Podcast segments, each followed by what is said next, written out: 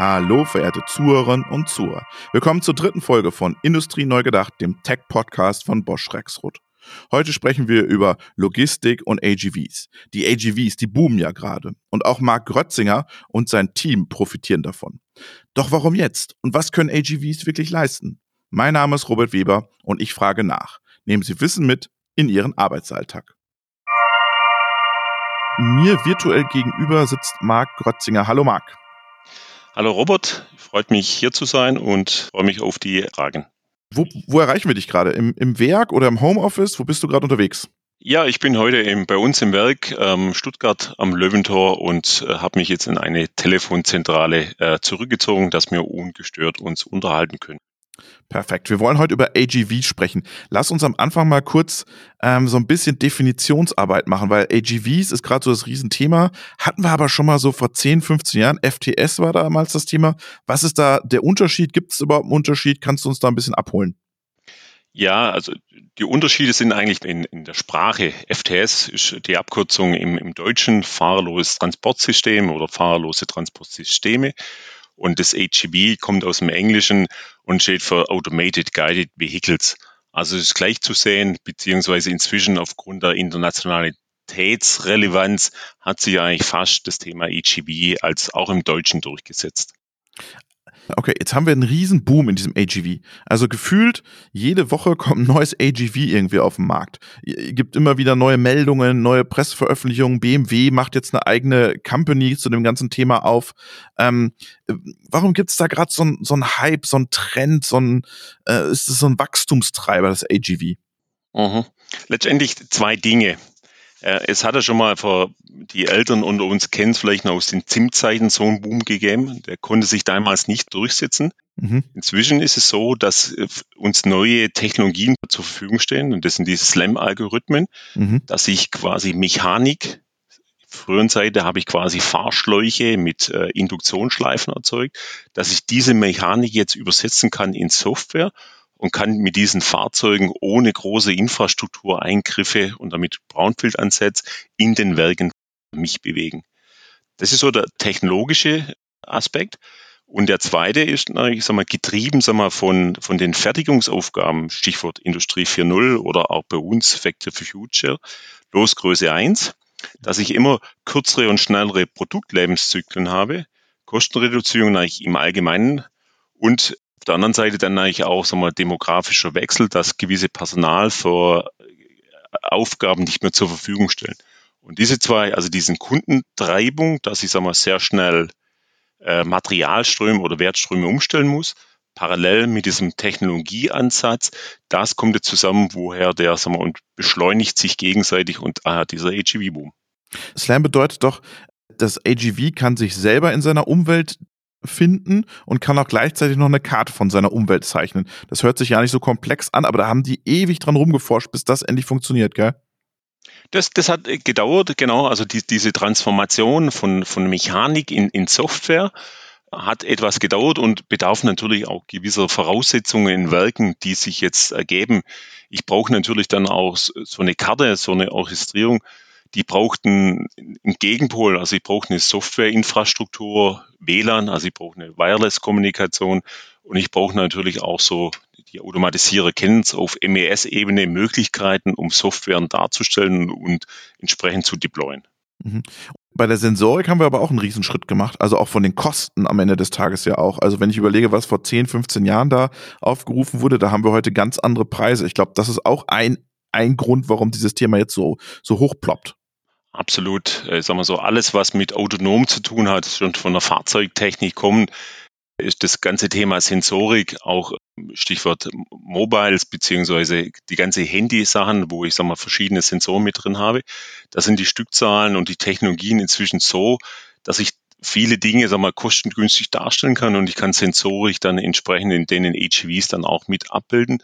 Und Sensorik ist immer ist die, der Fühler zu der Umgebung, zu der Fabrik und das Ganze muss ich dann verbinden mit, mit Daten oder mit, mit Software.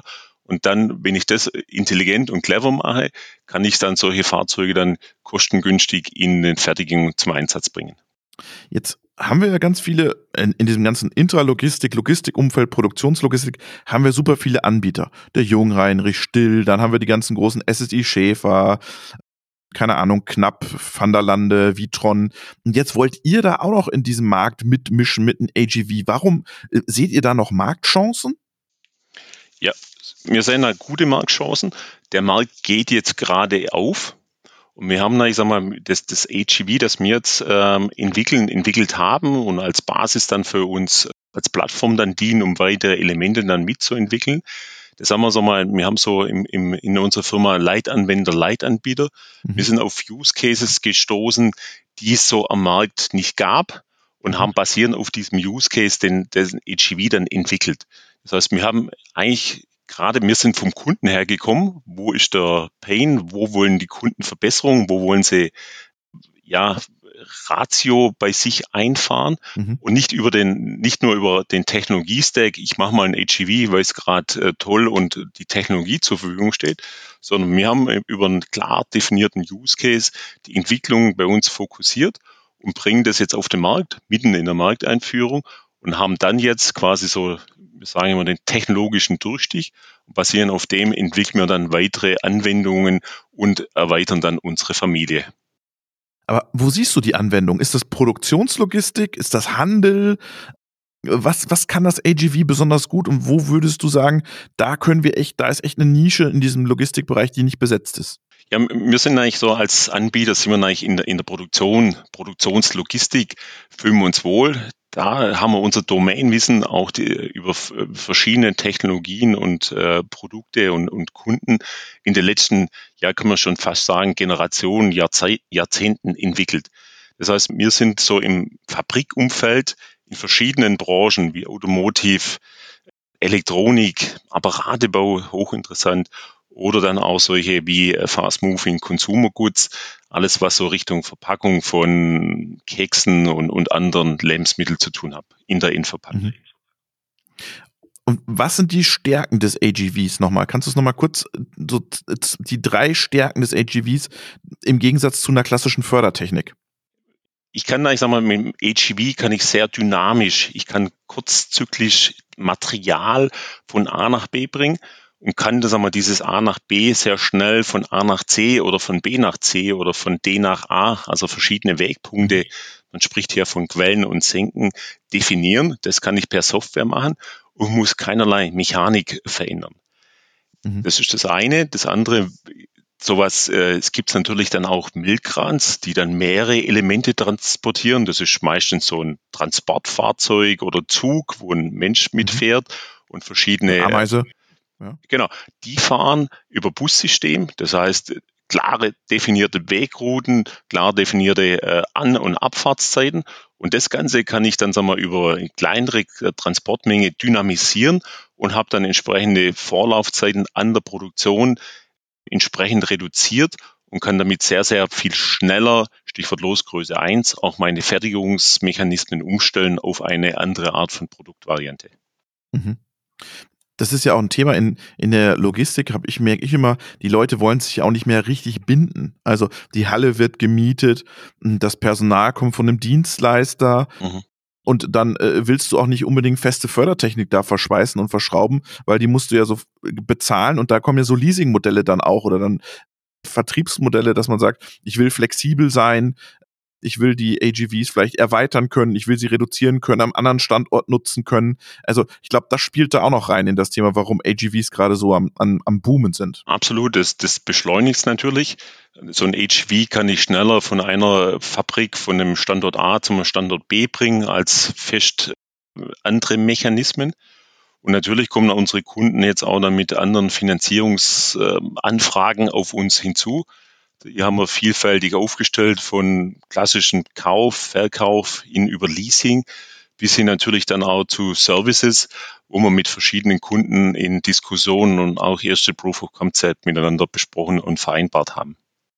Ich habe spannend, was du gerade sagst. Leasing und Flottenleasing. Ich habe vor, vor zwei Wochen ein Interview geführt mit jemandem vom Fraunhofer IPA Da ging es um Robotic as a Service, was ja da reinspielt.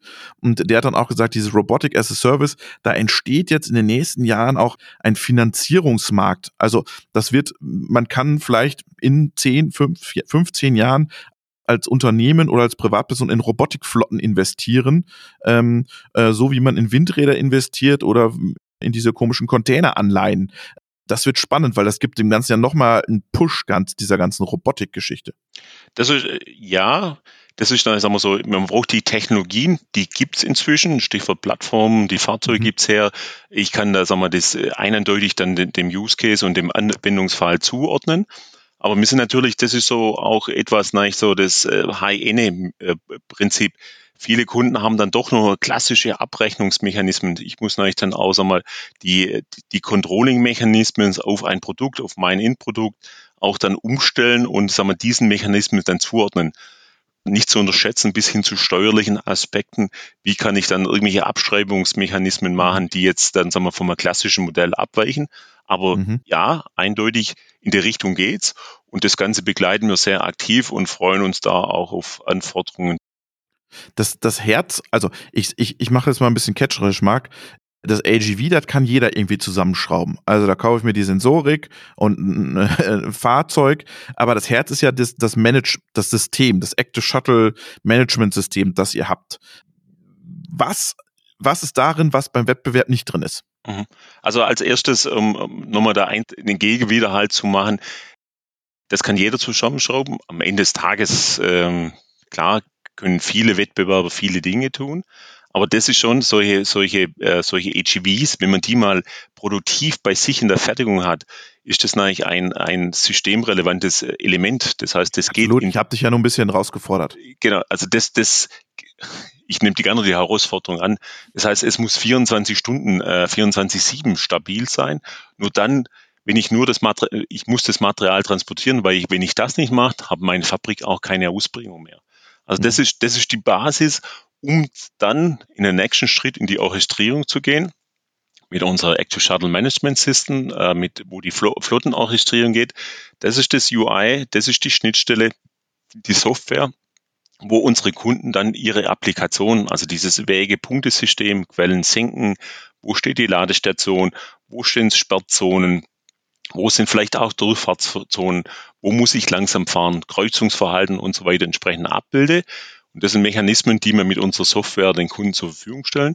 Für uns ganz wichtig, es muss einfach gehen und es muss der Kunde auch selber machen können, dass nicht immer ein Engineering von uns oder von äh, anderen gemacht werden kann, sondern das Ziel ist schon, dass das auch Mitarbeiter direkt an den Wertströmen quasi sagen wir, für sich dann auch vielleicht auch unterschichtig mit kann, damit unser Werbeslogan Plug and Go. Das heißt, lass uns mal ganz kurz durchspielen. Ich kaufe mir jetzt ein Active Shuttle, ich rufe bei dir an, Marc, und sage, hey, liefer mir mal drei Active Shuttle. Dann, dann kommt der LKW, stellt die ab und dann seid ihr verschwunden oder was passiert dann? Genau, also da gibt es eigentlich verschiedene Möglichkeiten. Also die, äh, wir stellen dann die Software noch zur Verfügung und wenn der Kunde sagen wir, schon Erfahrung hat, dann kann das durchaus passieren, dass wir verschwunden sind. Ansonsten bietet man eigentlich über verschiedene auch äh, Möglichkeiten, quasi den Kunden zu unterstützen, Applikationssupport, bis hin dann auch, dass man die volle Integration machen oder dann auch, sagen wir so, gesamte Wertströme quasi als Gesamtanlage entsprechend abbilden. Das heißt, wir haben hier sehr unterschiedliche Geschäftsmodelle. Das kommt immer sehr darauf an, was der Kunde möchte und wir richten uns nach den Kundenbedürfnissen bzw. seine Anforderungen. Angenommen, ich sage jetzt, ich kenne mich überhaupt nicht aus, mach mal. Was, was macht ihr dann? Ihr staltet das Ding an, dann fährt das einmal durch die Halle, misst den Raum, Locator, Laser-Lokalisierung und dann ist es durch und dann habe ich eine Taxizentrale, wo ich das orchestrieren kann oder was, was, genau. was muss ich da noch ein bisschen tun? Genau, ich muss das, das HEV quasi sag mal, ähm, ein, einschalten, es muss unter, unter Strom gesetzt werden, also muss die Batterie aktivieren und dann muss ich mit dem HEV, also mit dem HEV, was Sie gekauft haben, müssen Sie einmal durch die Halle gehen, damit er sich quasi sag mal, mit seinem On-Board-Laserscanner eine Initialkarte initialisieren kann. Also so wie man mit einem Hund Gassi geht, muss ich wirklich einmal durch die Halle durch und dann entsteht quasi sagen wir, eine Punkt-Wolke-Beziehung. Man kann dann schon sehr deutlich sehen, so wo sind Wege, wo sind dann auch irgendwelche Türen, wo sind ähm, MAE-Mittel, also Maschinen oder sonstige mhm. Obstacles Und basierend auf dem lege ich dann quasi diese zukünftige Wegepunkte, quasi senken an. Und dann am Ende des Tages gilt es dann quasi, sagen wir, das Ganze mit, mit Transportaufträgen zu hinterlegen. Was möchte ich wann, wo, wie transportieren? Und dann ja, dann geht's los. Viel Spaß damit. Connecte ich das dann zum ERP oder zum Warehouse Management System oder wie mache ich das? Also auch dort äh, sehr, sehr offen. Äh, unsere mhm. äh, unsere äh, Software, das Active Shuttle Management System, hat Standardschnittstellen, die man so kennt. WebSocket beziehungsweise dann auch REST. Mit der Schnittstelle kann ich dann mit, äh, sag mal, auf äh, Shopfloor-Ebene, also wirklich mit Dashbutton kommunizieren, dass ich Transporte auslöse oder Transportaufträge mhm. auslösen, bis hin dann so auch zur Konnektivität zu ERP-Systemen. Also auch hier die ganze Bandbreite basierend auf unserer Schnittstelle, die dann, sagen wir, so eine applikative Integration ermöglicht. Jetzt habe ich dir drei Stück abgekauft, meine Company wächst ohne Ende. Ich mache nochmal drei bei euch und jetzt kommen die wieder an, ihr ladet die wieder vom LKW ab. Kann ich dann schon das Wissen von den bestehenden auf die neuen übertragen oder müssen die auch noch einmal durchfahren? Nein, die Karte wird nur einmal mit einem Fahrzeug erzeugt und die ganze, diese, dieser Mechanismus, was ich vorhin kurz erklärt oder erklärt habe, wird dann automatisch quasi auf die ganze Flotte mit übertragen. Und damit lernen dann quasi auch, wenn auch im, während des Betriebs dann sich ein, die Karte verändert, also es steht mhm. hier was Zusätzliches, wird dieses, äh, dieser Widerstand, aus, aus EGV-Sicht ist es quasi ein Widerstand oder ein Hindernis, quasi mit auf der Karte quasi vermerkt und dann an allen anderen zur Verfügung gestellt. Das heißt, wenn ich meine Flotte erweitere, muss ich die natürlich dann entsprechend im System anmelden, entsprechende Beziehungen äh, herstellen. Ich bin das HGV jetzt 4711, dass ich mhm. das in der Software anmelde und dann kann ich das in der Fertigung einfach mit integrieren. Jetzt fährt das AGV durch die Fertigung und jetzt hat da der Kollege von der Instandhaltung hat sein Fahrrad da stehen lassen. Und das Fahrrad steht jetzt auf dem Weg, wo das AGV gleichen Lagen kommt. Was passiert? Ja. Erstmal bleibt es dann mal stehen. Es hält mhm. an. Es hält auch sicher an. Wir haben ein Personenschutzkonzept. Das Fahrrad könnte jetzt auch ein, ein Mensch sein, das wir mhm. zusammen mit der DGUV quasi mit äh, entwickelt haben. Und dann versucht es quasi im Rahmen seiner Möglichkeit, ob es quasi links und rechts vorbeikommen kann, wenn die Möglichkeit mhm. besteht, über, überholt es quasi oder fährt es vorbei und schert dann wieder auf seine ursprüngliche Bahn entsprechend zurück. Mhm. Okay. Jetzt hast du gesagt, okay, wir machen das für einen Warentransport, da, da, siehst, da seht ihr einen großen Markt. Jetzt habe ich mir gedacht, okay, wenn ich schon sowas habe, da kann ich ja auch einen, einen Cobot drauf bauen und der fährt dann sozusagen vom, vom, vom Werkstatt zu Werkstatt, wo er gebraucht wird. Ist das eine Möglichkeit, dass man sagt, hey, wir können diesen nicht nur für den Transport benutzen, sondern wir können auch äh, Cobots draufschrauben oder Robotik-Anwendungen? Genau, und das ist eigentlich dann für uns eigentlich der, nächste logische Schritt. Ich hatte eingangs gesagt, dass wir jetzt quasi die, diese, dieses HV für einen klar definierten Use Case haben. basierend auf dem entwickeln wir dann quasi mal weitere Anwendungen. Und eins ist auch mit, mit unserer Factory for Future, und wenn man sich das anschaut, werden die Prozessmaschinen oder die Handhabung auch mobil werden, weil ich die teilweise nicht mehr sagen wir, mal, vollschichtig auslasten, auslasten kann. Und damit mhm. man, ist man relativ schnell quasi in Handhabungsmechanismen, mhm. um dann sagen wir, so ein Depalettieren, Vereinzeln und Übergabe in Prozessstationen zu machen bei uns, wir planen oder wir setzen ein Unimo-Konzept auf, um dann solche mhm. verschiedene Cobots-Aufsätze machen zu können. Und man kann sich ja auch noch ganz andere Dinge vorstellen, wie einen mobilen Werkstückträger, um dann von einer flexiblen Prozessstation quasi das ohne eine starre Verkettung oder andere Mechanismen zu einem entsprechend zum nächsten Wertschöpfungsschritt zu transportieren. Ja, das ist für uns der nächste logische Schritt. So, jetzt muss ich noch mal ein bisschen Wasser in den Wein gießen, weil jetzt habe ich dir ja gesagt, ich kaufe sechs Stück bei dir, sechs AGVs. Jetzt seid ihr mir aber zu hochpreisig. Jetzt kaufe ich mir noch drei äh, woanders. Kann ich die dann auch in der Zentrale fahren? Gibt es da mittlerweile Standards in der, in der Leittechnik? Genau, also was passiert, wenn verschiedene AGVs, Typen quasi dann in der Fertigung mal interagieren? Mhm. Da entstehen gerade Stand, äh, Standardisierungsmechanismen im Rahmen der VDA, das sind die, die User, und dann auch beim VDMA, das sind dann die eigentlich mhm. die Anwender.